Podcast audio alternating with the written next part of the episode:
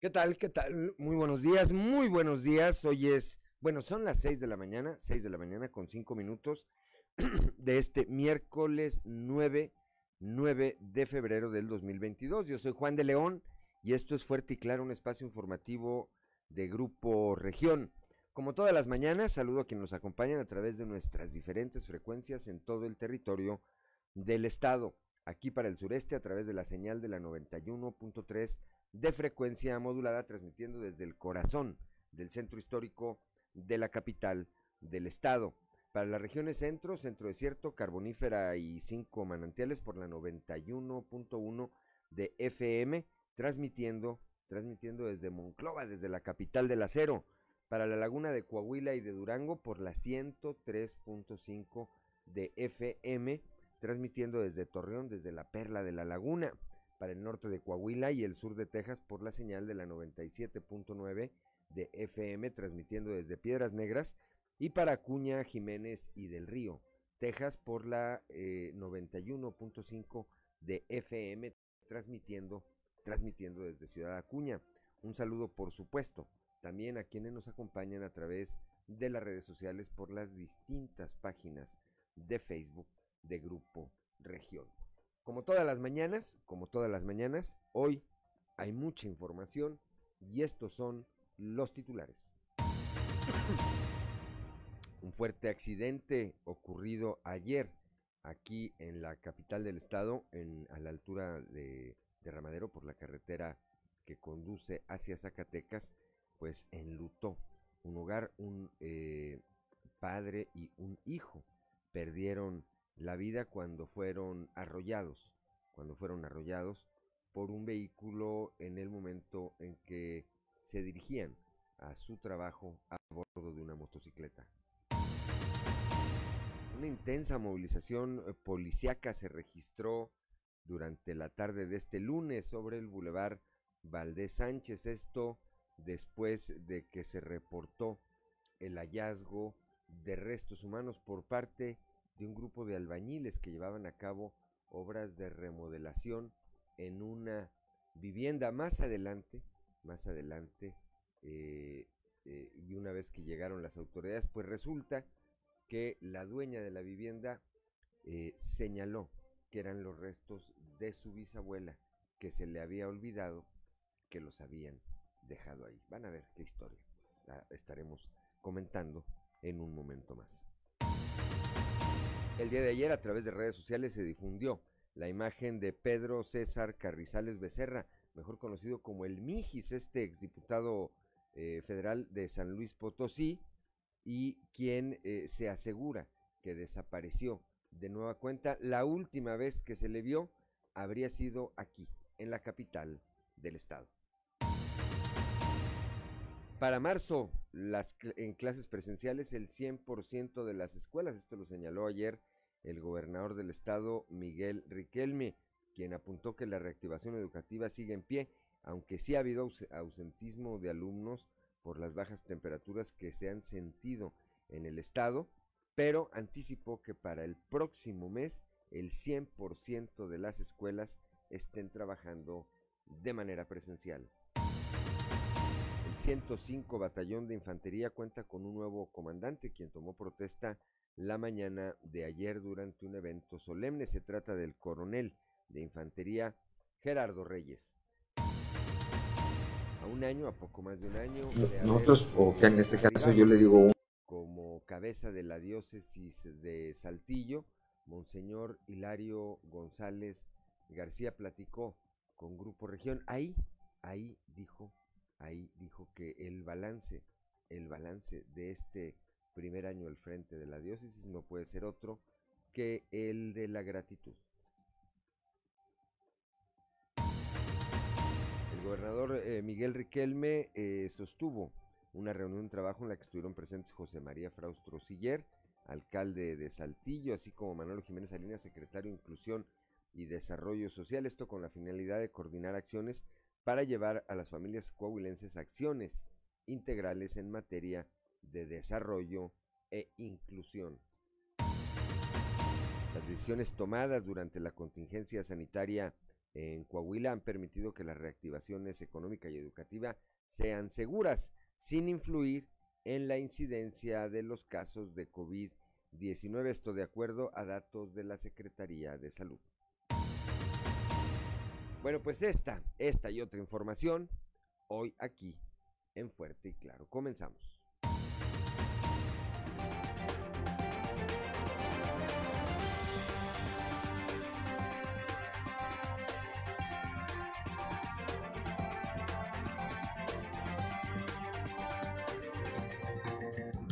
Esto es Fuerte y Claro. Transmitiendo para todo Coahuila. Fuerte y Claro. Las noticias como son. Con Claudio Linda Morán y Juan de León.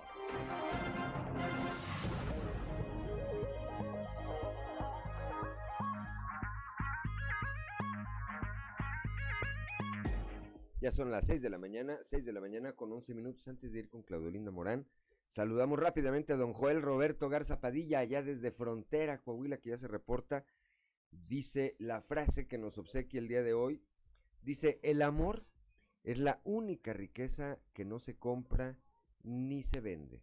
Se regala a quien lo merece y se le quita a quien no lo valora. Ándenle, en el, en el preámbulo del 14 de febrero, ahí les va la frase de nuestro amigo don Joel Roberto Garza Padilla, que como siempre le apreciamos la interacción que tiene con este espacio informativo y con el público, con nuestro auditorio en eh, general. Bueno, saludo también de una vez a mi suegra, doña Gloria González. Buenos días, les mando un abrazo, que Dios los acompañe en su día. También a usted, doña Gloria. Muy buenos días, 6 de la mañana con 12 minutos, Claudio Linda Morán. Muy buenos días, Juan. Muy buenos días a toda la audiencia que nos acompaña. Y a esta hora de la mañana seguimos con frío en la mayor parte del territorio coahuilense. En Saltillo, un grado. Monclova, seis grados. Piedras Negras, tres. Torreón, un grado. General Cepeda, un grado. Arteaga, dos grados. Ciudad Acuña, tres grados centígrados. Eh, eh, lo que llamamos aquí en Saltillo, Ciudad de Ramadero al sur de Saltillo, la zona industrial al sur, menos un grado. Musquis 4 grados, San Juan de Sabinas 1 grado, San Buenaventura 6, Cuatro Ciénegas 6 grados, Parras de la Fuente 3 grados y Ramos Arispe 1 grado centígrado. Pero si quiere conocer a detalle el pronóstico del tiempo para todo el territorio coahuilense, vamos con Angélica Acosta. El pronóstico del tiempo con Angélica Acosta.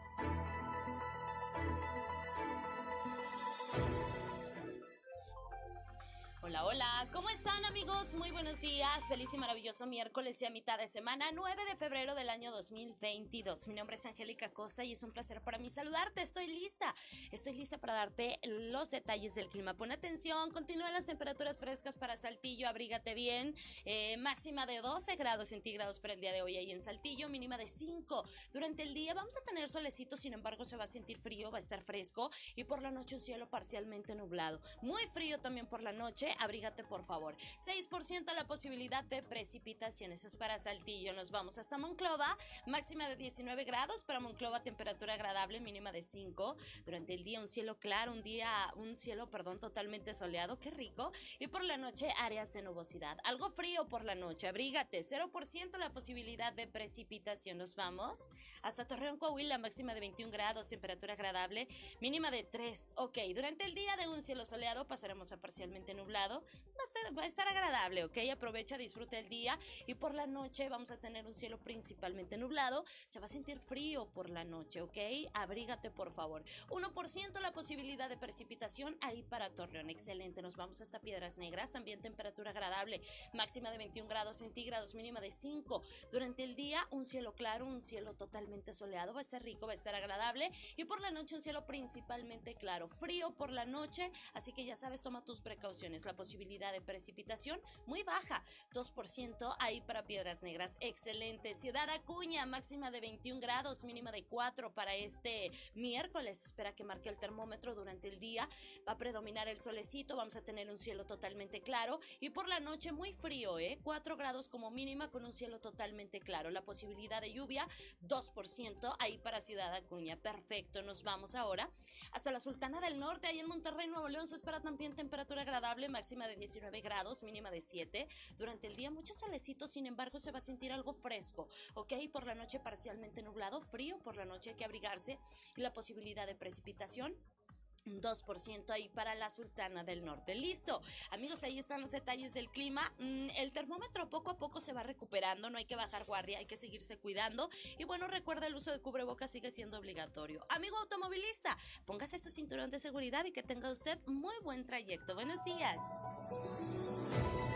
El pronóstico del tiempo con Angélica Acosta.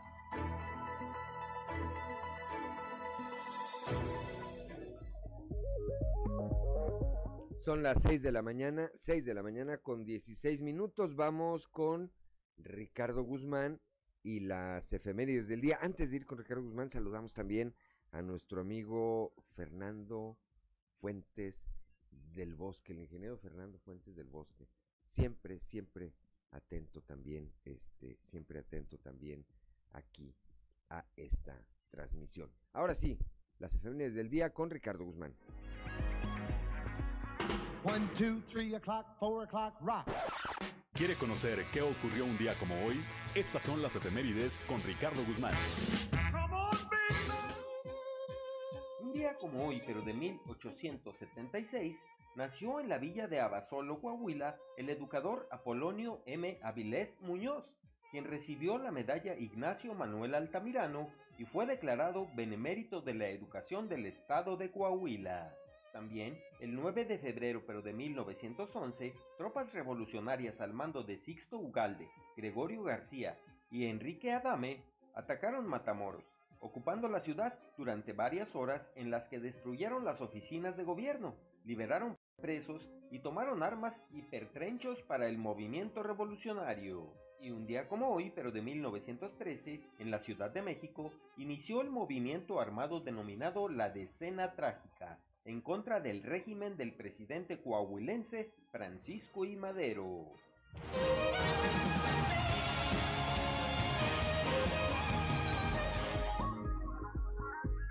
Son las 6 de la mañana, 6 de la mañana con 17 minutos, que no se le haga tarde. Claudia Olinda Morán, santoral del día de hoy. Hoy celebran su, su santo quienes llevan por nombre Nicéforo, Ansberto y Apolonia. Y Apolonia. Bueno, pues a todos los que lleven alguno de estos nombres o que tengan algo que festejar, háganlo por supuesto con las precauciones necesarias y muchas felicidades. 6 de la mañana con 18 minutos. Vamos con Noé Santoyo al mundo de los deportes. Resumen Estadio con Noé Santoyo.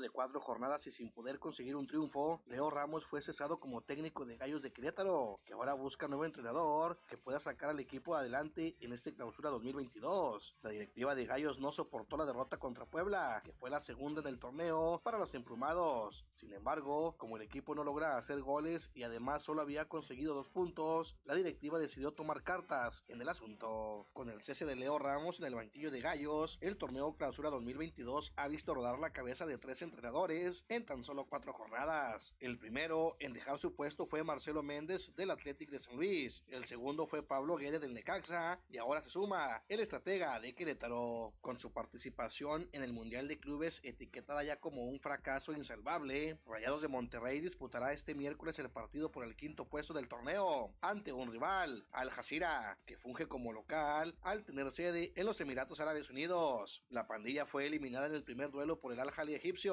Causando fricción entre buena parte de la afición, la cual pide la salida del director técnico Javier Aguirre. Donovan Carrillo hizo historia en su debut en los Juegos Olímpicos de Invierno de Beijing 2022 al convertirse en el primer mexicano en competir en patinaje artístico en una justa olímpica invernal luego de 30 años y en ser el único latinoamericano en una lista de 30 competidores de la disciplina. Por eso, el oriundo de Zapopan el día de hoy entrará en acción en la gran final, donde buscará aún seguir haciendo historia. La competencia dará inicio a las 19.15 horas, centro del tiempo de México. Resumen Estadio con Noé Santoyo.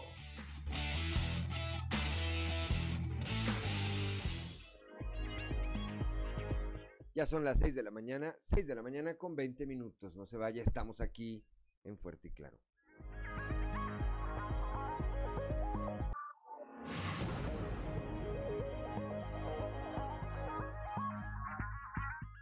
Son las 6 de la mañana, 6 de la mañana con 24 minutos. Rápidamente la cotización peso dólar, eh, Claudelina Morán. Hoy miércoles 9 de febrero, el tipo de cambio promedio del dólar en México es de un dólar por 20 pesos con 57 centavos. A la compra 20 con 34, a la venta 20 con 79.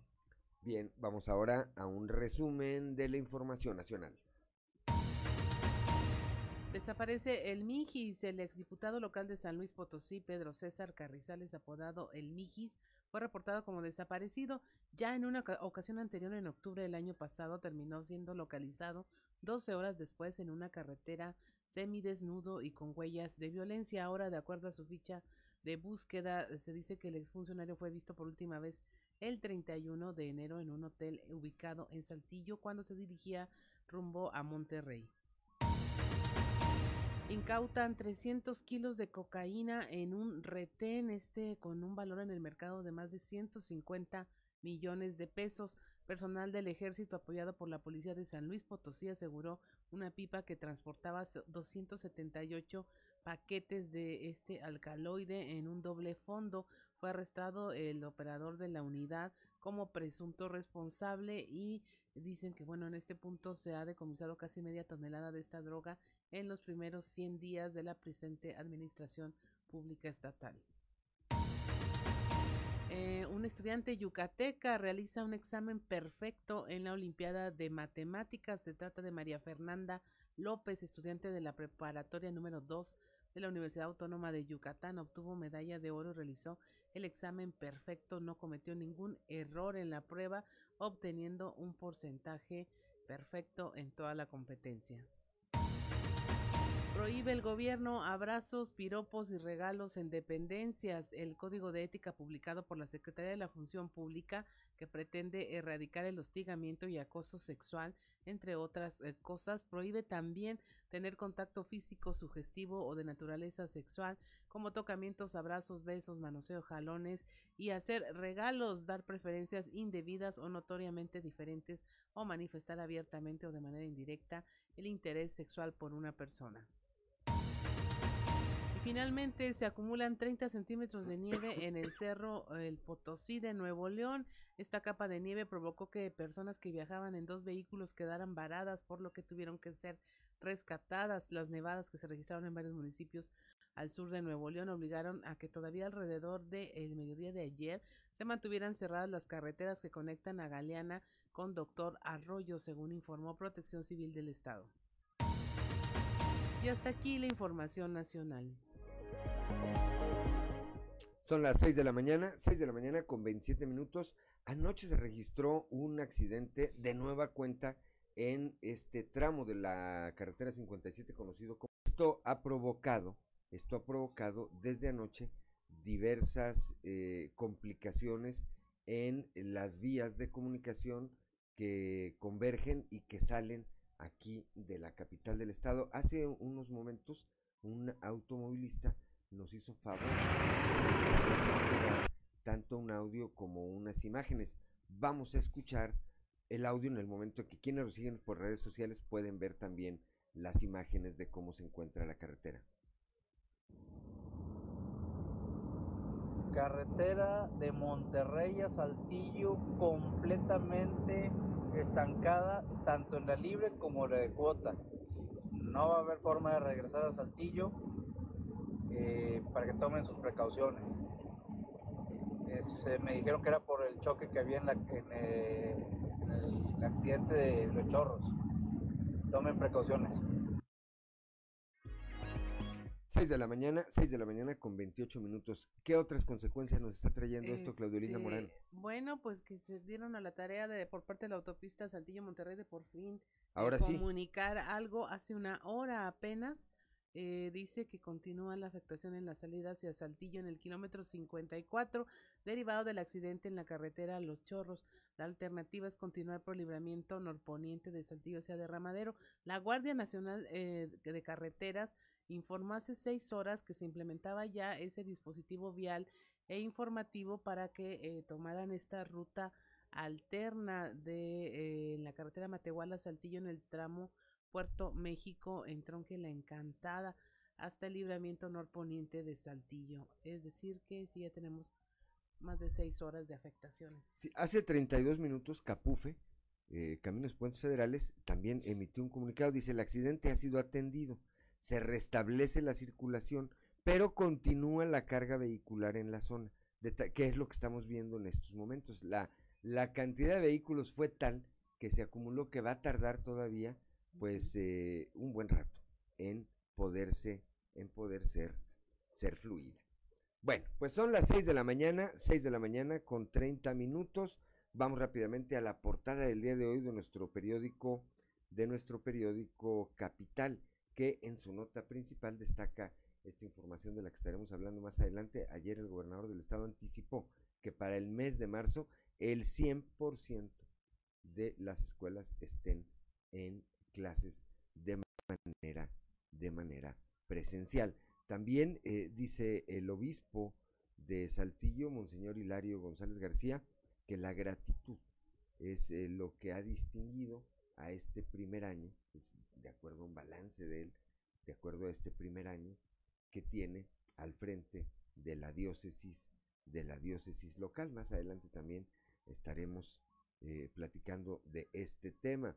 En eh, el subcomité eh, COVID en la región sureste impulsa en la región la reactivación económica y educativa seguras, la, vacuna, la vacunación y contención han sido claves, claves para hacer frente a la contingencia.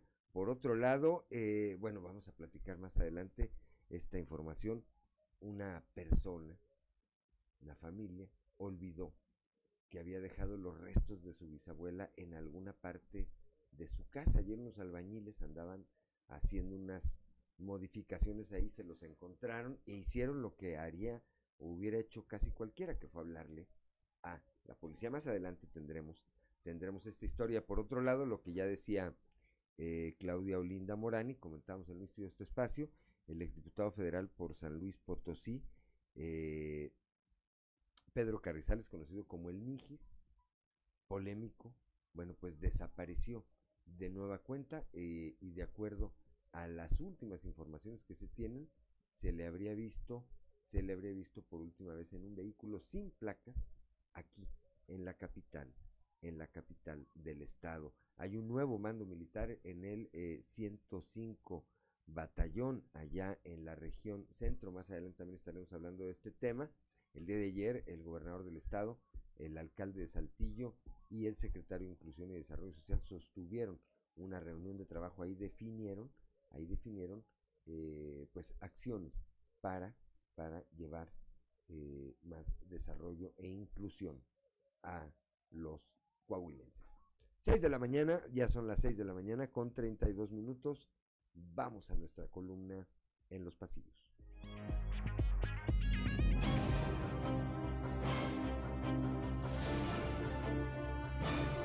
En el cartón de hoy, aclárenme, que nos muestra el presidente de México, Andrés Manuel López Obrador, quien nos está diciendo, es que no entiendo a qué se refieren con propaganda política, mientras sostiene detrás suyo un enorme cartel que dice, vota todo morena.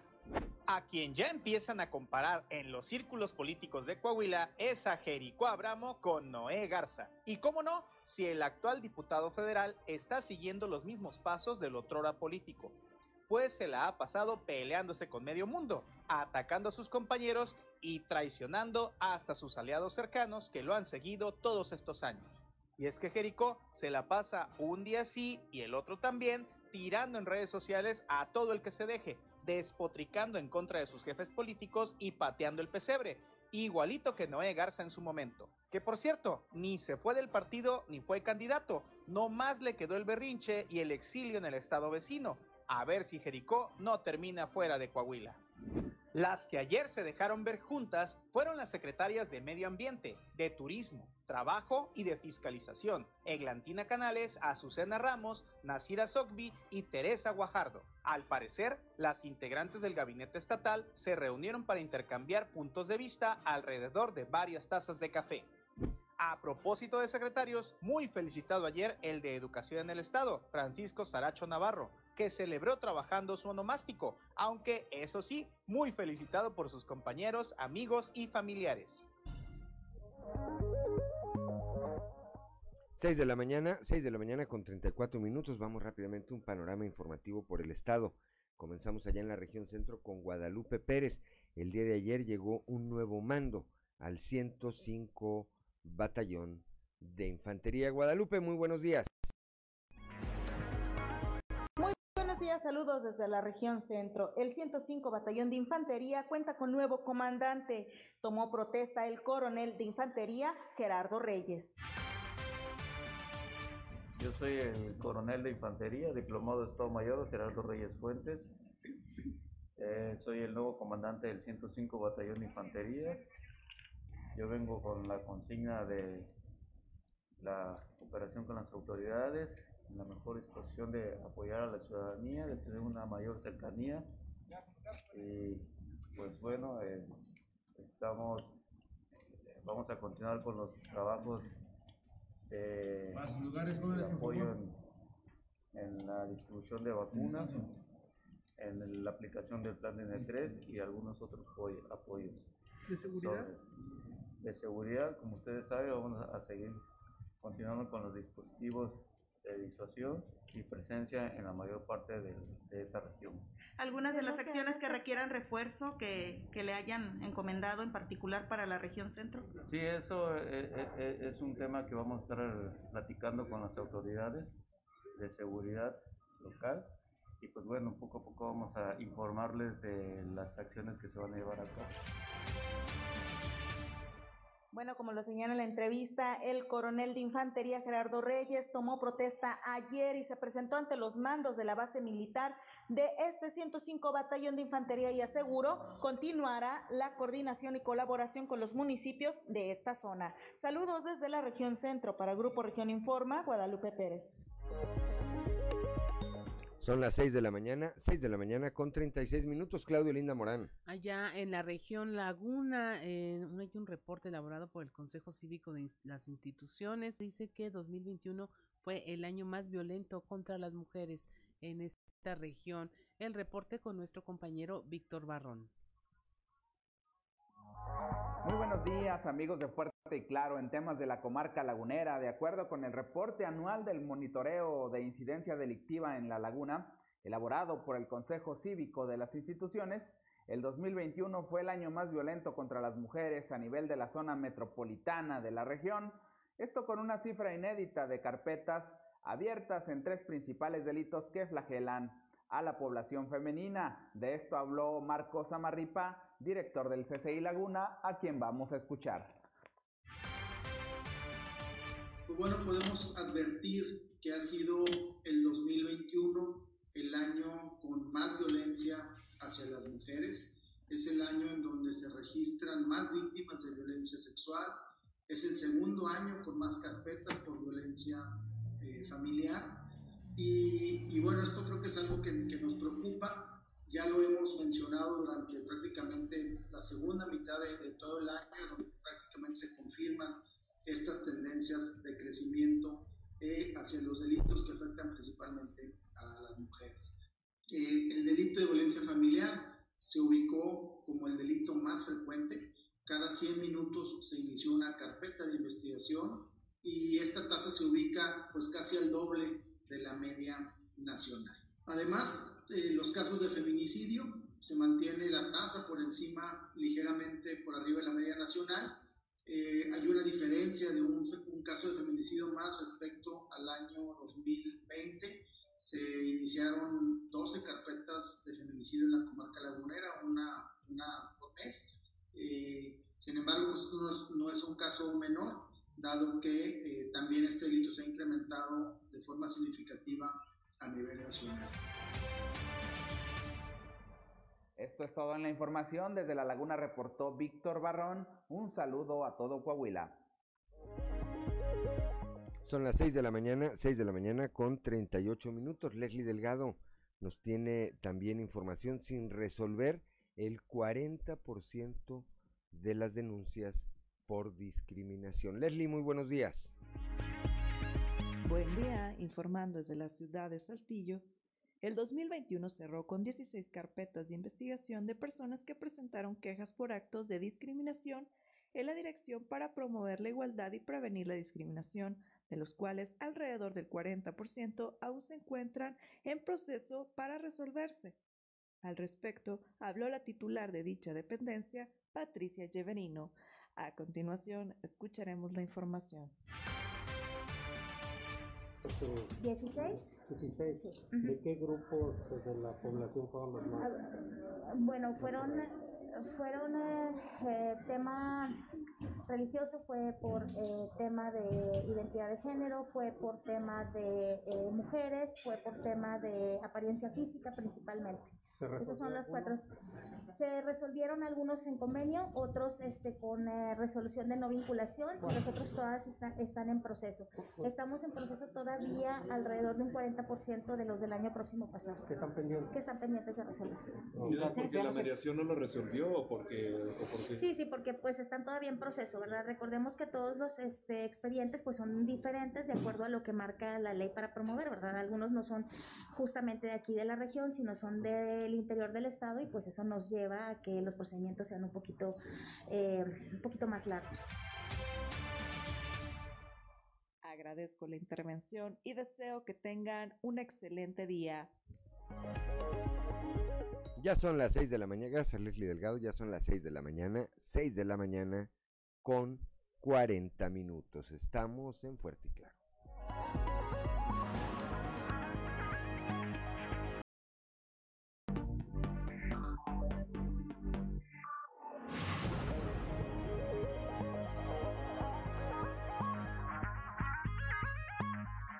Ya son las 6 de la mañana, 6 de la mañana con 44, con 44 minutos. Decíamos, eh, el día de ayer, el día de ayer el gobernador del estado eh, anticipó, anticipó que para el próximo mes de marzo eh, el 100% de las escuelas estén ya eh, trabajando de manera presencial. Raúl Rocha, Raúl Rocha, nuestro compañero reportero que ya está en la línea telefónica, tiene la información. Raúl, muy buenos días. Hola, ¿qué tal? Buenos días, Juan. Sí, el gobernador Miguel Ángel Solís el día de ayer comentó eh, que está en pie lo que es la reactivación educativa presencial. Reconoce que ha habido eh, ausentismo en algunas escuelas por parte de eh, estudiantes de primaria, donde obviamente los padres de familia han preferido no enviarlos por las bajas temperaturas, pero espera que en los próximos días esto siga eh, adelante con una proyección a que en marzo próximo estén eh, las clases presenciales en todo el estado. Escuchemos lo que dijo. A ver, bien, eh, hay algo de ausencia por la, este, por la, eh, por el clima y este, pero sin embargo eh, se está optando por darle la opción a los padres de familia derivado de, las bajas este, temperaturas, ¿no?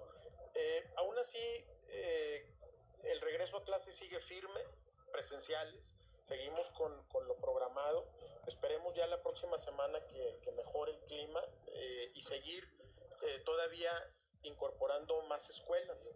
Ahorita estamos también un programa de reparación de escuelas a, con la ayuda de algunos alcaldes, alcaldesas, con la ayuda de algunos empresarios.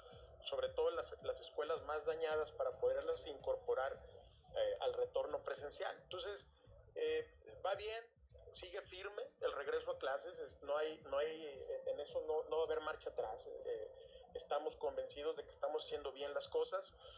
Eh, se atravesó este cambio de, de clima, estas bajas temperaturas, la onda gélida que, que- que llegó al, al, al- al, eh, al norte y, y bueno, pues eh, es lo único que habremos de esperar en los próximos días, ¿no? Para seguir eh, incorporando.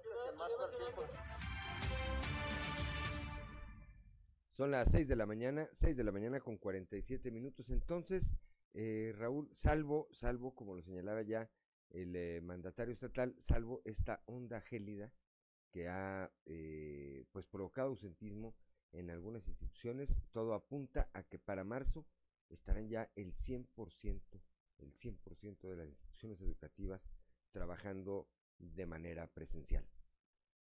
Sí, esa es la predicción que tiene el gobierno del estado, que para ese mes, pues cuando entra la, la primavera, tenga ese ese objetivo ya eh, señalado y todo también aunado a que los contagios de COVID este aparentemente dice en los últimos eh, días se han ido también disminuyendo y se espera que para ese entonces pues también estos ya estén totalmente este disminuidos en relación a estos días en que llegó hasta llegar hasta dos mil casos eh, diarios de COVID-19. Así que todo esto este, está proyectado para que pueda eh, englobarse y favorecer a esta reactivación educativa ya al 100% para este próximo mes de marzo, ya ahí por el día de la, de la primavera, ¿no? Ya que cambia la sesión en, en, en todos lados y aquí en Coahuila también, ¿no? Bien, Raúl, gracias, gracias como siempre por tu reporte. Muy buenos días. Eh, igualmente, Juan, a la orden, pues ya. Son las 6 de la mañana, 6 de la mañana con 48 minutos antes de ir con Moisés Santiago Hernández allá a la región carbonífera, Claudio Linda Morán, comentar rápidamente este tema eh, nacional de Roberto Palazuelos, quien pues será todo apunta candidato de Movimiento Ciudadano a la, a la gubernatura de Quintana Roo. Como hace algunos años, pues seguramente se le hizo una puntada para él en una entrevista con eh, Jordi Rosado, decir pues que había estado en una balacera y que había matado a una persona. Hoy, pues quienes lo ven ya como un eh, serio aspirante a la gubernatura de Quintana Roo, han, eh, pues le han dado difusión o redifusión a esta entrevista y ahora Palazuelos pues anda tratando de decir que no dijo pues lo que sí dijo, ¿verdad? Así es, cae en la trampa de las redes sociales luego, luego, ¿no? Así está dicho. Yo vi esa entrevista y en efecto lo dijo. Pues lo dice. Este, y pero luego también como que defiende el uso de armas y luego se desdice, dice, bueno, sí, este, se puede utilizar, pero yo no. Este, mi, mi guardia de seguridad, ah, creo que está ahí algo, si tiene un conflicto con la ley, pues debe resolverlo. Y si no, y, y legalmente no tiene impedimento como candidato por haberle disparado a alguien y matarlo. En defensa propia, bueno, pues decir, bueno, pues sí sí. lo hice ya. Claro. Y lo que dije, sí lo dije. ¿verdad? Pero ahora dice que no dijo lo que todo mundo puede ver que sí dijo.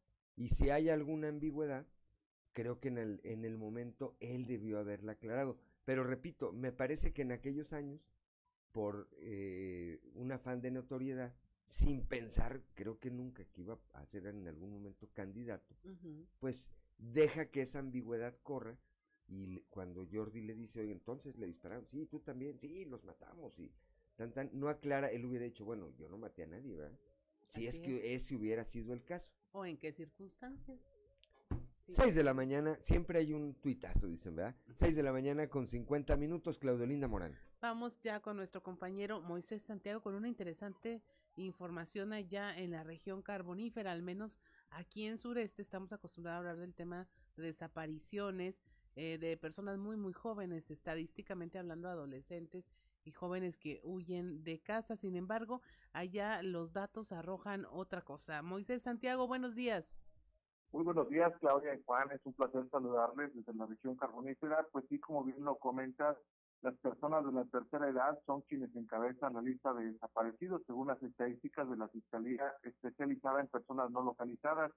La coordinadora regional, Brenda Sofía Moreno Almaguer, informó que durante el 2021 hubo al menos cuatro situaciones que tienen que ver con personas no localizadas de la tercera edad y en lo que va de este año ya se presentó el primer caso donde un adulto mayor desapareció en el municipio de Musquis.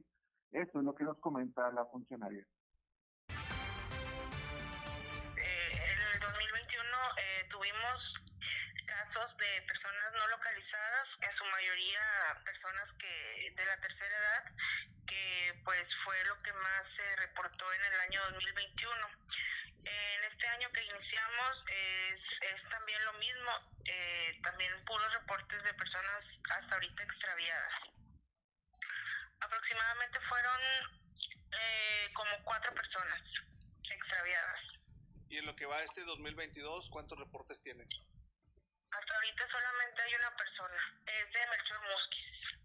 Es debido a, que algunos padecen ya alguna algún tipo de enfermedad, eh, ya sea mental, entonces también eh, esos padecimientos eh, conllevan, ¿verdad?, a que salgan de sus casas y algunas veces los familiares no, no se dan cuenta y es ahí donde, donde pierden, ¿verdad?, su rumbo y, y, y es como se, se llegan a, a extraviar.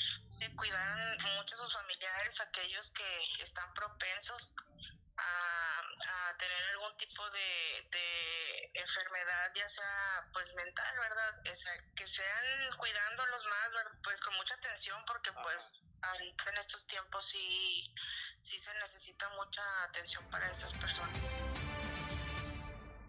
6 de la mañana, 6 de la mañana con 53 minutos. Así es, Moisés, estamos hablando de un, algún tipo de demencia senil que pueden padecer, Alzheimer, situaciones de ese tipo que pues los orillan a, no saber qué están haciendo o a olvidar quiénes son, incluso el nombre o no saber decir de dónde vienen, pero en estos momentos, con esta temperatura, estos climas, se vuelve vital no perder de vista a los adultos mayores. Así es, efectivamente. De hecho, a inicios de este año fue cuando se supo de la primera persona que desapareció en el centro de Musquis aunque se hizo una búsqueda por las principales calles, hasta ese momento no se ha podido localizar y se sigue buscando, así es que es importante incluso llamar a la sociedad, si llegan a ver alguna persona de la tercera edad deambulando, pues lo mejor es tratar de eh, orientarlo o tratar de dar parte a las autoridades para ver si se puede ayudar a esta persona que llegue con sus familiares, porque en realidad eso ha ocurrido y lamentablemente son personas eh, pues ya adultas que a veces pierden la ubicación. Así es, Moisés. Y luego, bueno, en el mejor de los casos alguien los encuentra y se presta este tipo de ayuda que tú mencionas, pero en el peor, o nunca aparecen o pues los encuentran ya sin vida en, en condiciones eh, pues que nadie se las merece para terminar eh, estos años de su vida, ¿no? Así que pues insistir en el cuidado, insistir en hablar de este tipo, como que la, la coordinadora regional no se atrevía a decir las palabras de demencia senil o salud mental, salud emocional, pero pues hay que hablarlo, hay que conversarlo, sobre todo en bien de nuestros adultos mayores. Muchas gracias, Moisés, que tengas una excelente jornada. Es un placer saludarles desde la región carbonífera, un excelente día para todos también. 6 de la mañana, 6 de la mañana con 55 minutos. Gracias a Moisés Santiago Hernández. En un momento más, en un momento más vamos a hablar de este accidente ocurrido ayer aquí en la capital del estado al sur, allá por la carretera de Ramadero, que enlutó un hogar, mató este accidente, dejó sin vida a un padre de familia junto con su hijo. También esta historia ocurrida ayer aquí, eh, estos eh, restos humanos que fueron localizados por un grupo de albañiles, pues eran de la bisabuela y se le habían olvidado a la señora que los tenían pues por ahí, pues yo no sé si sepultados o, o resguardados o resguardados. Además, vamos a platicar también de esta misteriosa y segunda desaparición del Mijisi que esta habría ocurrido aquí, en la capital de Coahuila. Estamos en Fuerte y Claro.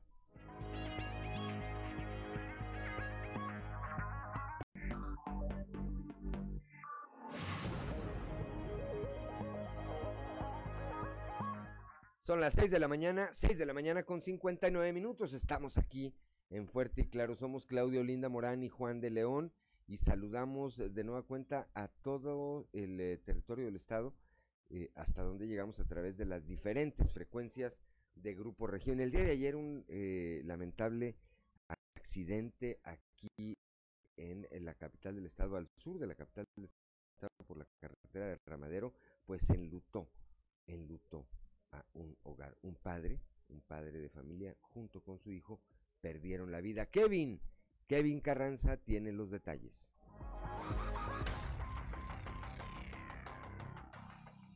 Un fuerte accidente vehicular se registró durante la mañana de este martes, el cual dejó a dos personas sin vida, quienes trascendió que son padre e hijo.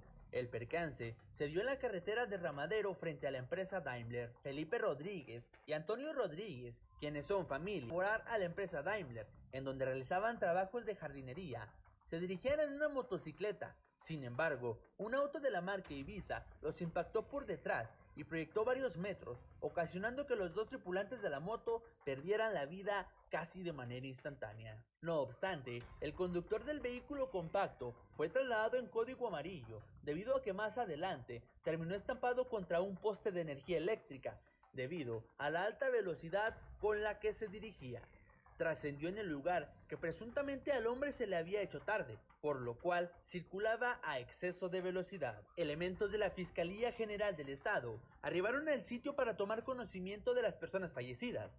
Posteriormente, se realizaron los peritajes correspondientes para proceder a levantar los cuerpos y ser llevados al servicio médico forense donde se les realizaría la necropsia de ley.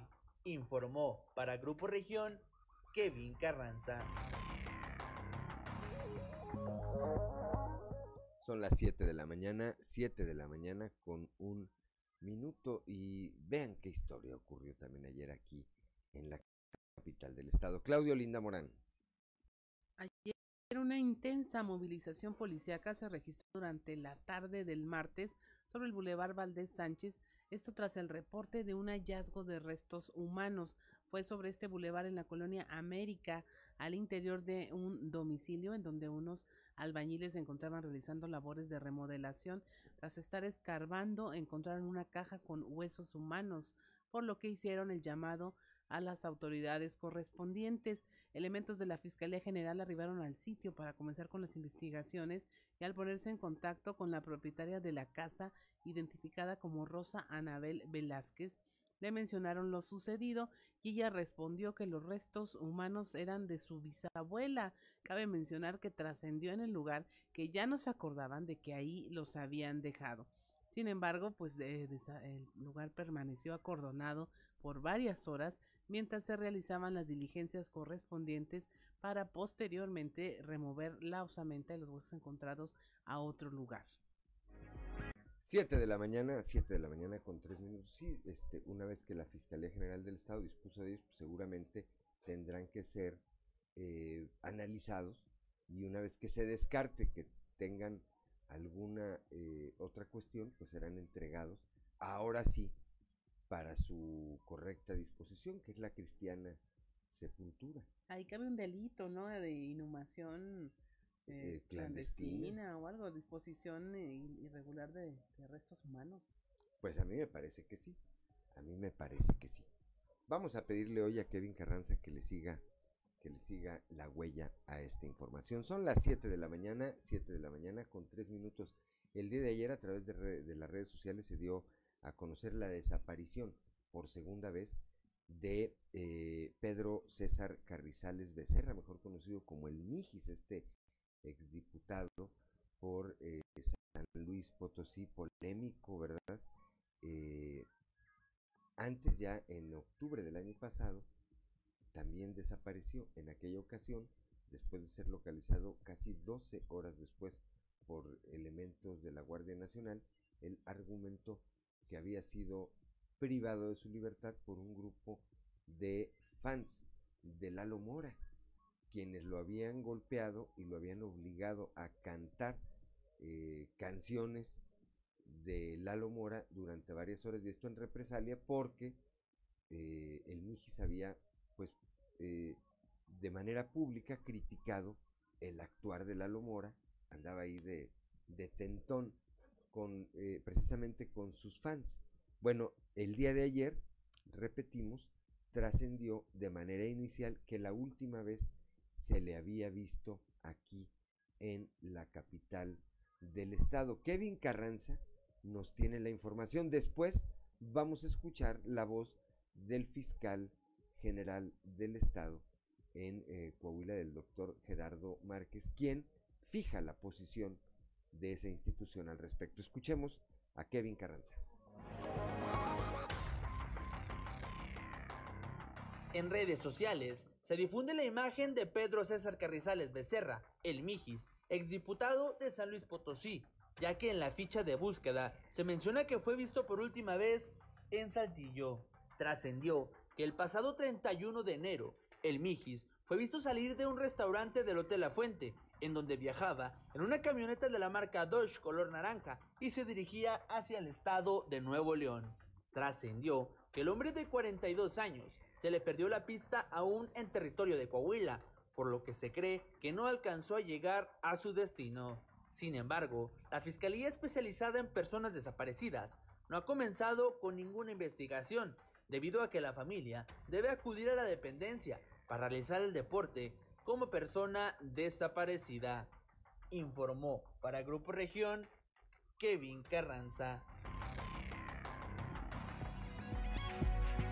Son las 7 de la mañana, 7 de la mañana con 6 minutos. Escuchemos lo que anoche dijo al respecto, con respecto a este tema, el fiscal general del Estado, el doctor Gerardo Márquez Guevara.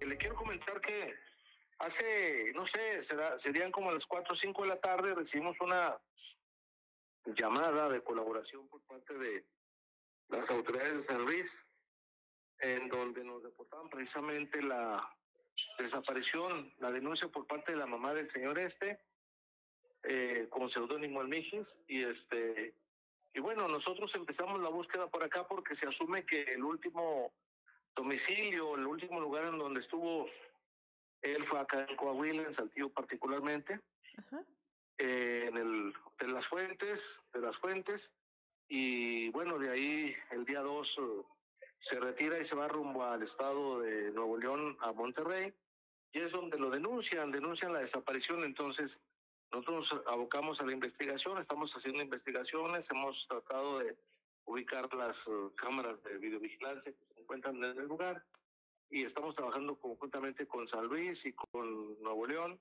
eh, particularmente en el tema de las fiscalías especializadas en desaparición.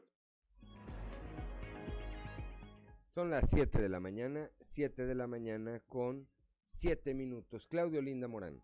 Continuando con la información, el gobernador Miguel Riquelme tuvo una reunión de trabajo en la que estuvieron presentes José María Frausto Sillera, alcalde de Saltillo, así como Manolo Jiménez, secretario de Inclusión y Desarrollo Social del Estado. Esto con la finalidad de coordinar acciones para llevar a las familias coahuilenses acciones integrales también en materia de desarrollo e inclusión, una estrategia que será presentada una vez que termina la veda por la revocación de mandato.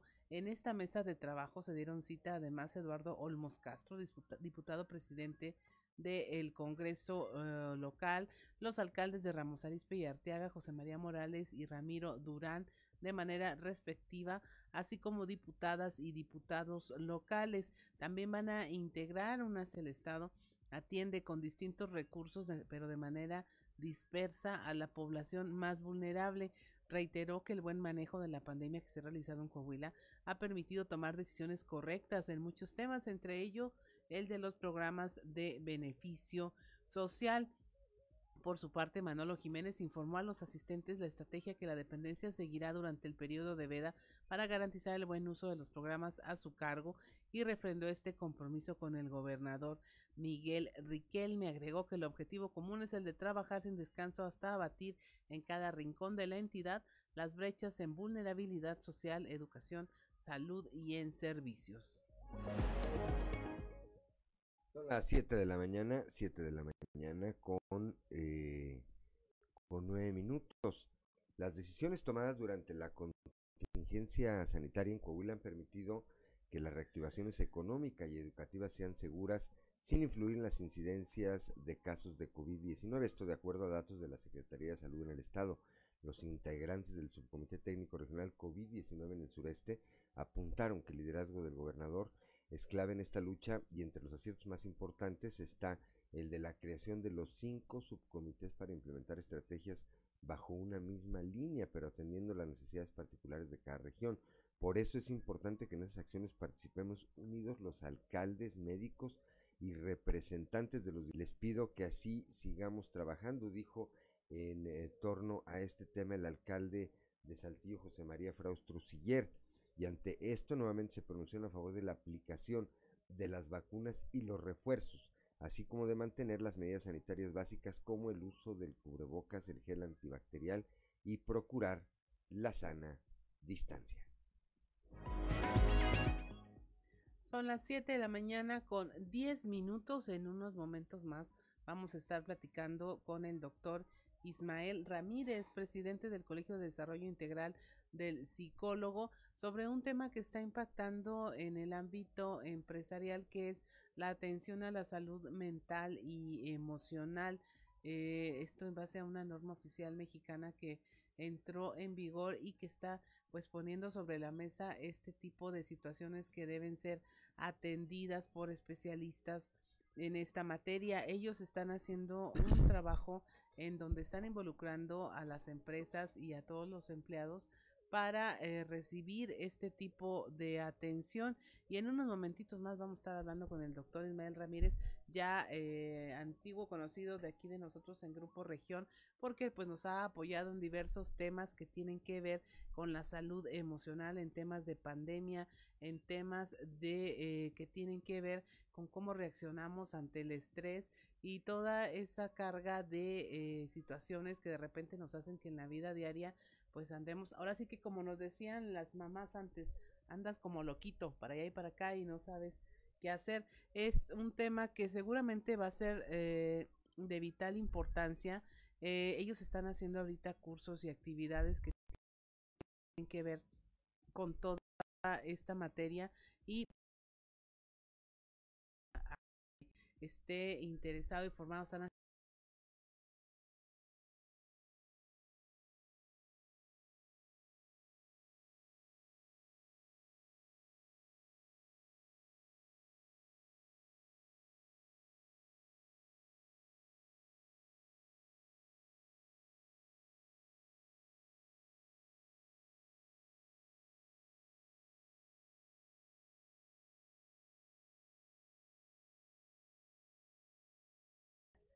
tiene que ver con actuar para que la salud mental, para que las estrategias de salud mental funcionen.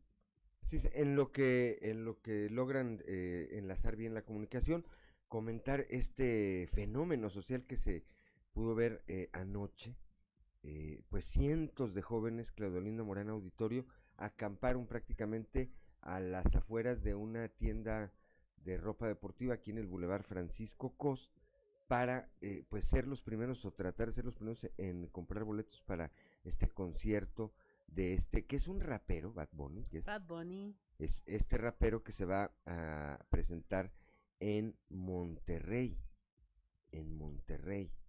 Bueno, pues cerca o más de 200 eh, jóvenes eh, llega, llevaron incluso pues cobijas, mesas, tiendas de campaña y otros ahí en, a bordo de sus propios vehículos este, eh, pernoctaron, pasaron la noche ayer ahí, esperando, esperando poder, repito, hoy a partir de las 10 de la mañana, ser los primeros en eh, alcanzar eh, alguno de estos boletos para poder acudir a este a este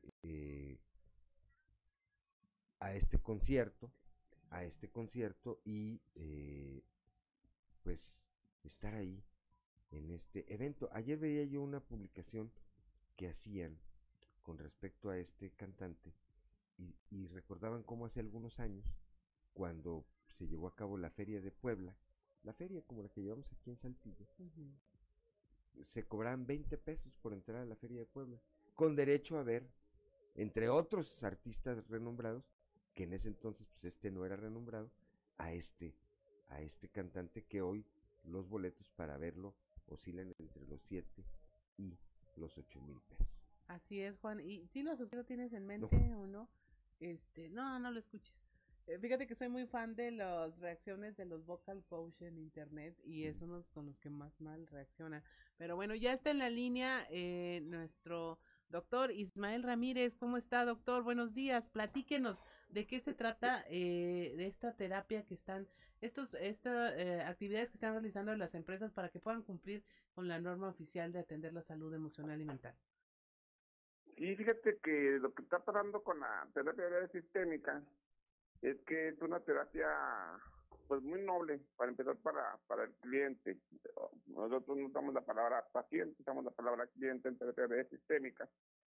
Y a la vez pues es muy noble para, para el terapeuta y le están buscando muchas más empresas, ya que eh, nosotros lo que buscamos en esta terapia es que volver a la gente, ahora sí que funcional desde la primera sesión, ya que nosotros no eh, vemos cambios con esta terapia eh, significativos, inclusive desde el primer contacto. Nosotros tenemos una llamada previa antes de ver al paciente en el consultorio y desde la llamada el paciente dice, oye, fíjate que ya vi estos cambios significativos en mi vida, este, con mi pareja, en mi relación, como persona.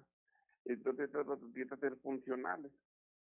Entonces, es una terapia que nos facilita de construir pensamientos para reconstruir nuevas ideas, ¿sí?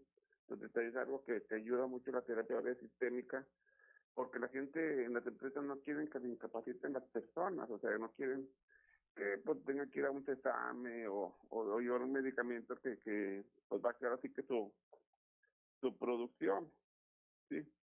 Además, este, algo que facilita la terapia breve sistema es que proporciona herramientas al, al cliente para la resiliencia. Y aparte es algo interesante es que la, la persona generalmente ya no vuelve, eh, se, se, empieza a centrar en, en, soluciones más que en el pasado. Y este algo también interesante es que se acuerda un plan de trabajo, porque la terapia breve sistémica nos permite nada más 12 sesiones Uh -huh. No nos permiten más de 12 sesiones. En 12 sesiones encontramos ahora sí que ese cambio significativo que platicábamos ahorita. Además, este, de que aquí esto se trabaja bajo la constancia y el compromiso, tanto del, del, del cliente como del terapeuta. Tenemos que crear una constancia, un compromiso. Yo tengo que tener un compromiso de hacer un plan de trabajo y el paciente puede mantenerse en una constancia y apegarse a ese plan de trabajo. Entonces sí está muy, muy padre eh, la, la terapia breve sistémica eh, para, para las personas, para las empresas y para, contigo, nosotros como terapeutas también sí, nos ha ayudado bastante. Cuéntenos, doctor, ¿qué está haciendo ahorita el colegio? Eh, tengo entendido que tiene muchas actividades, está abriendo cursos. Invite a nuestra audiencia a tomarlos. Claro que sí, mira, nosotros ahorita como colegio de psicólogos, entre las cosas que estamos haciendo es formar a nuestros psicólogos para que tengan empleo. Esto es, esto es importante, porque los salen de una universidad y dicen, oye, es que no hay trabajo, no hay trabajo de psicólogo, me voy de casero, me voy a a otras áreas uh -huh. y no hay mucho trabajo, lo que pasa más es dar ciertas herramientas. Por ejemplo, ahorita en el colegio estamos formando a los nuevos psicólogos con herramientas para que aprendan la terapia breve sistémica. Eh, también tenemos un curso de formación para aquellos que les gusta la capacitación. Los estamos invitando a que se formen eh, como instructores. Este, ¿Por qué? Porque eso también les ayuda a tener ingresos, a emprender su propio negocio como capacitadores, eh, o incluso que, que están en empresas solicitar el puesto como en el área de capacitación. Buscamos ayudar a desarrollar a otros con este tipo de formación. Inclusive nosotros lo certificamos con, con validez oficial, o sea, Así la SEP emite el certificado. Y también, pues, también tenemos acciones todos los viernes, eh, capacitaciones gratuitas.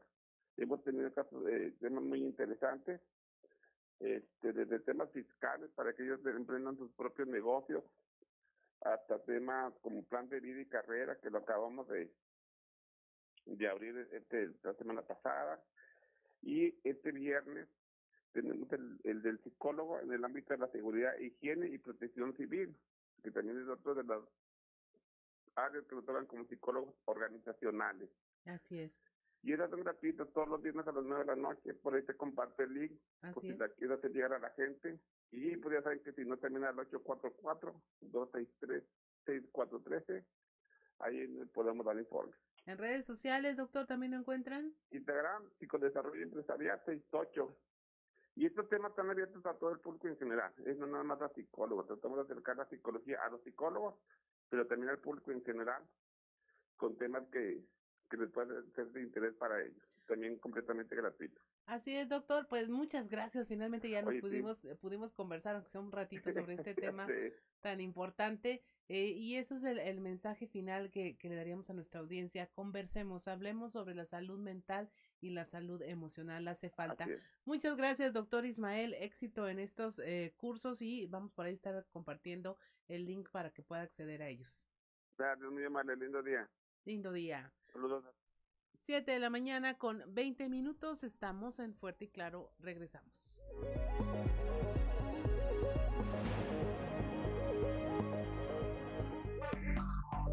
Enseguida regresamos con Fuerte. Trizas y Trazos con Antonio Zamora.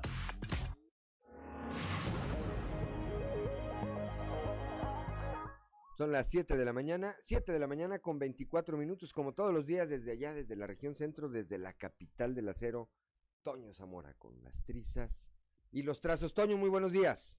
Buenos días, Juan. Buenos días a las personas que nos escuchan a esta hora. Fíjate, Juan, que ayer eh, hubo un intento fallido de, de derrocamiento, de, de golpe de Estado a la gerencia de general del CIMAS, eh, del Sistema Intermunicipal de Aguas y Saneamiento, Muclova y Frontera. Eh, los consejeros ahí este, como que no se pusieron de acuerdo eh, en quién iba, quién no iba, eh, si lo quitaban a, a Eduardo Campos Villarreal o no lo quitaban. La votación fue seis votos en contra contra en contra, es decir, de que se fuera y nueve de que se quedara. Aquí lo más interesante que mientras esto sucedía en Monclova, en la reunión de, consejo de, de la mañana de ayer, eh, minutos más, minutos menos, en Ciudad Frontera, el presidente municipal, eh, Roberto Piña Maya, pues daba una conferencia de prensa donde decía que los directivos de, de la de, de, de CIMAS pues ganaban mucho dinero y, y, que pues bueno era necesario un recorte este, en sus salarios y demás que porque Frontera no tenía drenaje no tenía agua potable y, pues yo creo que se le olvida al ciudadano alcalde que Monclova está en las mismas circunstancias y que se tiene que trabajar y aparte pudimos averiguar Juan que mucha gente de frontera, la mayoría de la gente de frontera no paga el agua. Entonces es muy difícil hacerlo o, que se hagan este tipo de cosas. Pero mientras Mario Dávila Delgada tuvo siempre muy bien afinadas a, a sus huestes, a sus consejeros, pues que Roberto Piña pues no asistió al consejo, te digo, no, no asistió al consejo y nunca pensó pues que fuera a suceder lo que al final de cuentas sucedió. Pero ya ves que en Monclova y en la región centro, en la región centro, en Juan, siempre suceden cosas así, medio, medio como dicen por ahí, medio le quién anda por ahí, o por ahí. Dicen, digo, guardada toda proporción, por supuesto, Toño, pero dicen que la tercera guerra mundial va a ser por el agua.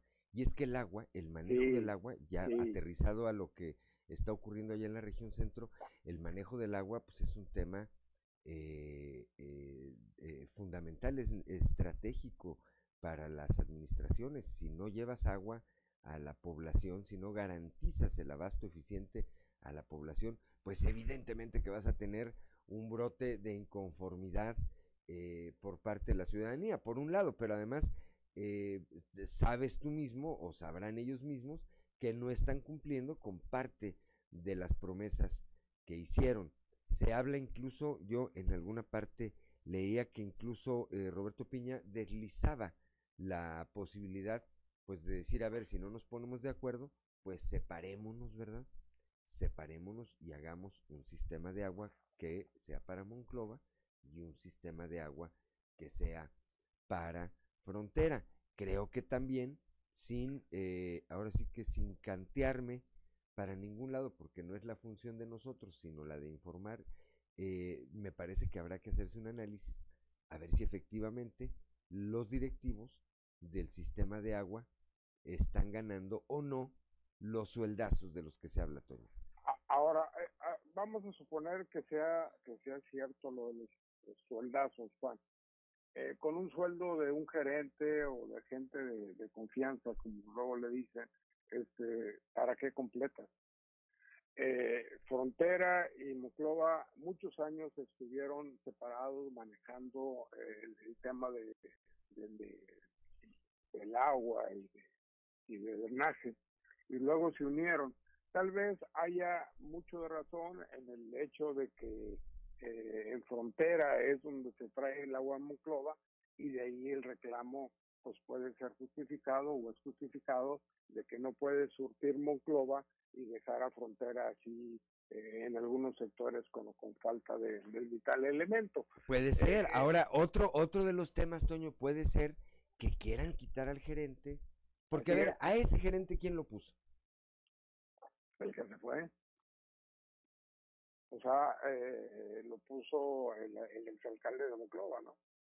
Alfredo Paredes. Alfredo Paredes. Bueno, pues a, a lo mejor ya los, en este caso, los alcaldes que llegaron, o en este caso Roberto "Oye, pues yo ocupo un gerente ahí más acorde a, al, al- al- al equipo de trabajo o a su perfil. Creo que, creo que es un tema, creo que es un tema al que hay que, hay que verle todas las aristas, Toño, porque no es cosa menor. Están jugando o están discutiendo, están disputándose el control de el eh, organismo que se encarga de llevar el agua potable a una gran parte o a la totalidad de la parte de, de- de la- de población de dos municipios importantes como son Monclova y Frontera. Y acabas de mencionar, Juan, que están jugando el control. Eh, Eso es, es muy interesante, que ojalá y esto no se transforme en tema político. Si, si al final de cuentas el, el- el actual gerente eh, no tiene nada que hacer, Eduardo Campos Villarreal ya se tiene que ir, pues que se vaya, ¿no? Pero que no sea por control político, porque al final de cuentas si es política, uff, va a haber muchos más problemas con el abasto del agua. Cuando este esta cosa, vamos a decirle, se empezó a manejar eh, no políticamente encima, hay agua para para este para Monclova, cierto que en frontera falta más agua y bueno, ahí es donde deben de ponerse las pilas. En eso ahí sí tiene razón eh, Roberto Piña. Pues ahí están las venciditas. Vamos a darle tiempo a ver finalmente quién, eh, pues quién se impone, Toño. Y ojalá que sea en beneficio de la población. ¿eh? Ojalá y sí, Juan. Ojalá. Gracias, Toño, como siempre. Hasta luego. 7 de la mañana, 7 de la mañana con 31 minutos. Bueno, eh, hace, hace eh, un par de semanas, casi un par de semanas, eh, el 29 de enero, cumplió un año de haber llegado a la diócesis de Saltillo, Monseñor Hilario González García. Llegó en relevo del obispo emérito don Raúl Vera López. En el marco del cumplimiento de este primer aniversario del eh, obispo de la diócesis de Saltillo, eh, Monseñor Hilario, pues dio una, eh,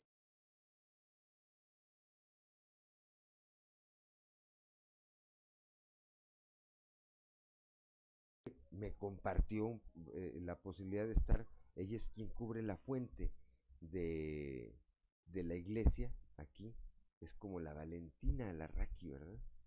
De aquí de Grupo Región, cubre la iglesia Leslie Delgado y pues nos eh, permitió acompañarla en esta charla con Monseñor Hilario González García, quien dice que pues la gratitud es la manera en que él resumiría este primer año al frente de la diócesis local.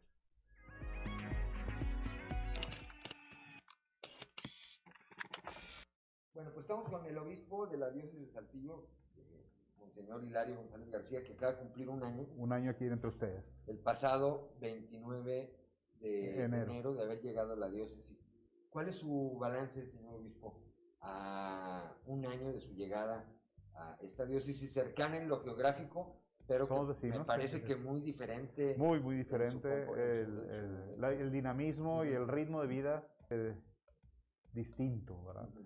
Este, el balance, el primero, es de gratitud, este, porque ha recibido mucho, porque ha sido de muchas bendiciones, de mucho aprendizaje.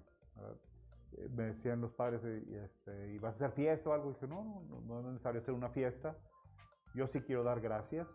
Primero, el cariño, la hospitalidad que he sentido, eh, no solamente a nivel humano, de que es cordial, que son cálidos, eh, que me han recibido como parte de su familia, que es lo que yo he querido también, familiarizarme, sentirme en mi casa, sino también noto un cariño, digo yo, sobrenatural, es decir, es un cariño para que viene de Dios y es para Dios, ¿verdad? Evidentemente, como en muchos otros eh, sectores, eh, obispo, ha traído una crisis económica que seguramente le ha impactado a la iglesia, Sí, la, ausencia de gente en las iglesias. ¿Cómo está enfrentando la diócesis de Saltillo esto? Para mí el signo positivo, aunque pareciera que no es, que la iglesia está corriendo la misma suerte de su gente. ¿sí? O sea, si nuestra sociedad, nuestra comunidad, los católicos de esta sociedad se han visto afectados en su ingreso, en su trabajo, en su situación de bienestar, pues la iglesia también. Sin embargo, como buenos mexicanos que somos y, este, cuando nosotros vemos una situación de, de emergencia, ayudamos. Creo que eh, lo que alcanzo a ver es que la iglesia o los fieles de la iglesia católica en Saltillo han sido solidarios. No nos sobra, no nos falta. ¿verdad? Nos hemos visto en situación difícil, sí. En el, en el ámbito mundial, lo cierto es que la iglesia católica ha perdido fieles. México no es ajeno a eso, lo vemos, ahí crecen, vienen otras, eh, hasta sectas y demás. Es decir, ¿esto lo ha notado usted aquí? Como tendencia mundial de una secularización o de tal vez un pasar de lo religioso a lo no religioso. Creo que sí estamos en ese ambiente. Estadísticamente este, hemos venido bajando.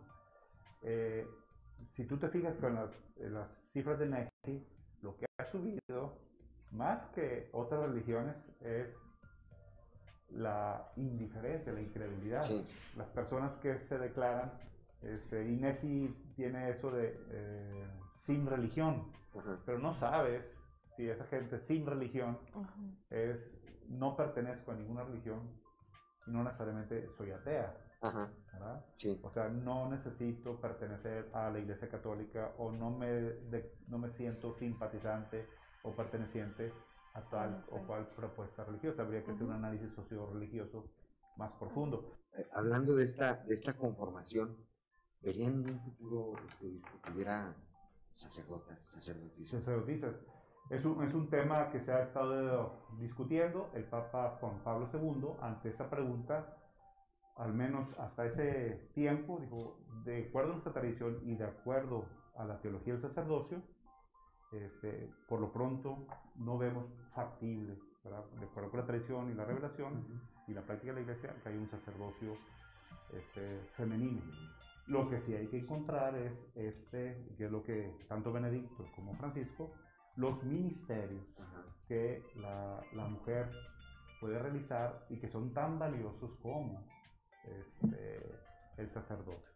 No- Nosotros, o que en este caso yo le digo una frase o una, un nombre y usted me contesta con una frase o con una palabra, la que Ah. primero venga a la mente. Fray Raúl Vera. Un hombre activo, apasionado y ah, del que tengo que aprender. Muy bien. Iglesia y política. Es un trabajo junto para el bien común de la sociedad. Coahuila. Eh, mi casa. El presidente López Obrador. Pues un líder también este, que polémico y que pues está desarrollando su mejor papel y que tenemos que valorarlo también. Y el gobernador Miguel Ángel Riquelme Solís, ya para finalizar. Pues es el, el líder de aquí de Coahuila. Eh, creo que también está haciendo lo posible para que Coahuila siga creciendo, siga buscando el bien común. Punto. Lee el reportaje completo en nuestras redes sociales y periódico Capital. Son las 7 de la mañana, 7 de la mañana con 38 minutos.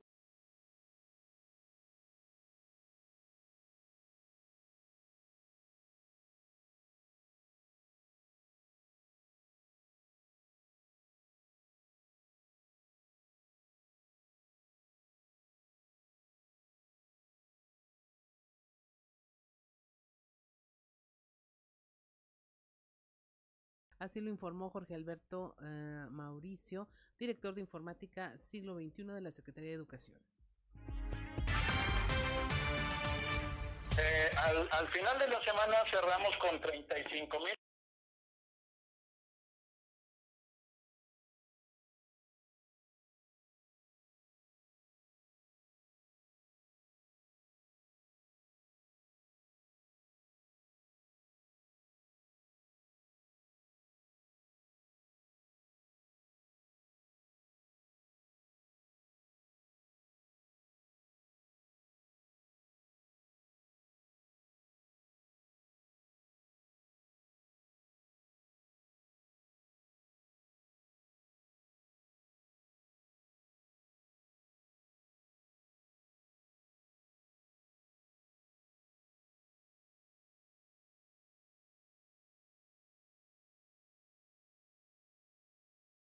avanzando. Nosotros eh, este, cerramos el número al, al, al mm. sin embargo hay un, otro tanto que se va se va inscribiendo por ahí.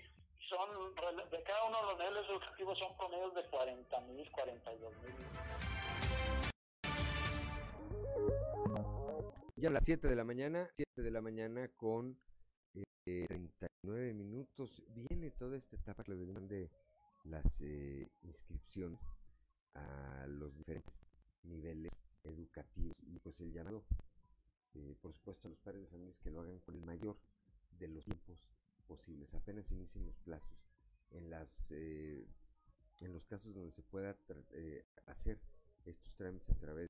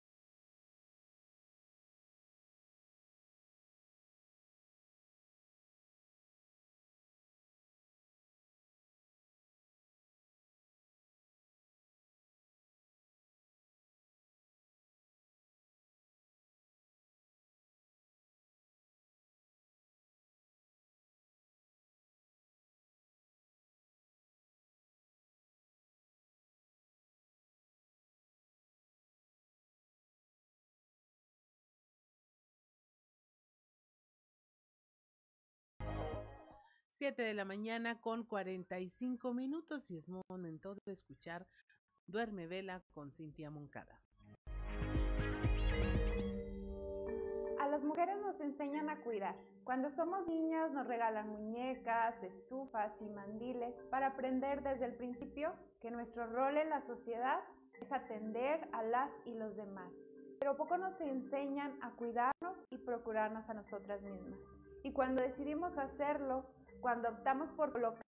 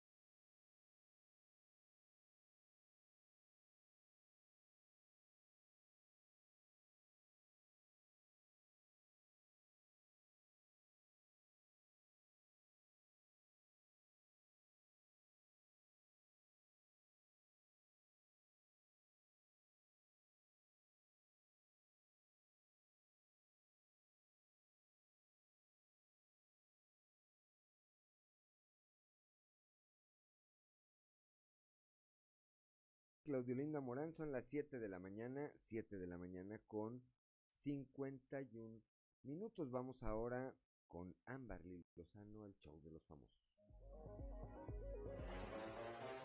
El show de los famosos con Amberly Lozano. Alejandro Fernández le dice adiós a su polémico bigote. Alejandro Fernández decidió cambiar nuevamente de look. Le dijo adiós a su polémico bigote que provocó lo compararan con el cantante Camilo, los revolucionarios Emiliano Zapata y Pancho Villa, y hasta con el pintor surrealista Salvador Dali. El potrillo compartió con sus más de 4 millones de seguidores en Instagram el momento en que rasuró su mostacho, previo al concierto que ofreció en el Palenque de León, Guanajuato, tras disfrutar de unas semanas de vacaciones en Colorado, Estados Unidos, al lado de su novia Carla Laveaga.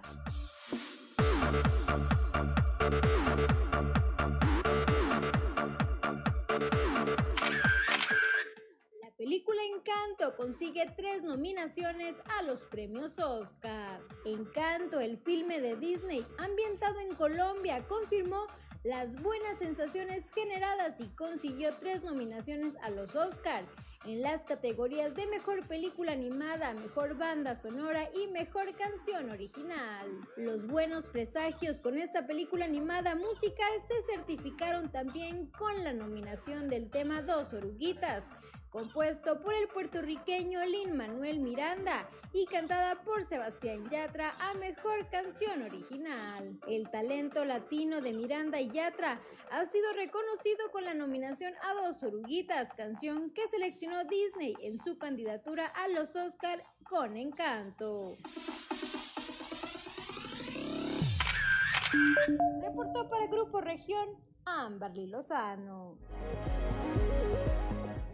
Ya son las, gracias Ámbar Lozano, como siempre, son las 7 de la mañana, 7 de la mañana con 53 minutos. Saludamos también, como todos los días, a Graciela Jaramillo Muñoz, que como todos los días eh, nos envía un saludo y las bendiciones, las bendiciones por el nuevo día. 7 de la mañana, 7 de la mañana con 54 minutos, pues ya nos vamos, ya nos vamos esta mañana, esta mañana de miércoles 9 de febrero del 2022. Eh, como todos los días, pues le apreciamos de verdad el favor de su atención. Yo le agradezco, como siempre, también a Ricardo Guzmán en la producción de este espacio informativo, a Ricardo López en los controles, a Claudio Linda Morán por su acompañamiento, a, Ociel Reyes y Cristian Rodríguez, Cristian Rodríguez y Ociel Reyes, que hacen posible la transmisión de este espacio a través de las redes sociales, pero sobre todo le aprecio a usted el favor de su atención. Le recuerdo que Fuerte y Claro es un espacio informativo de Grupo Región bajo la dirección general de David Aguillón Rosales. Yo soy Juan de León y le deseo que tenga usted el mejor de los días.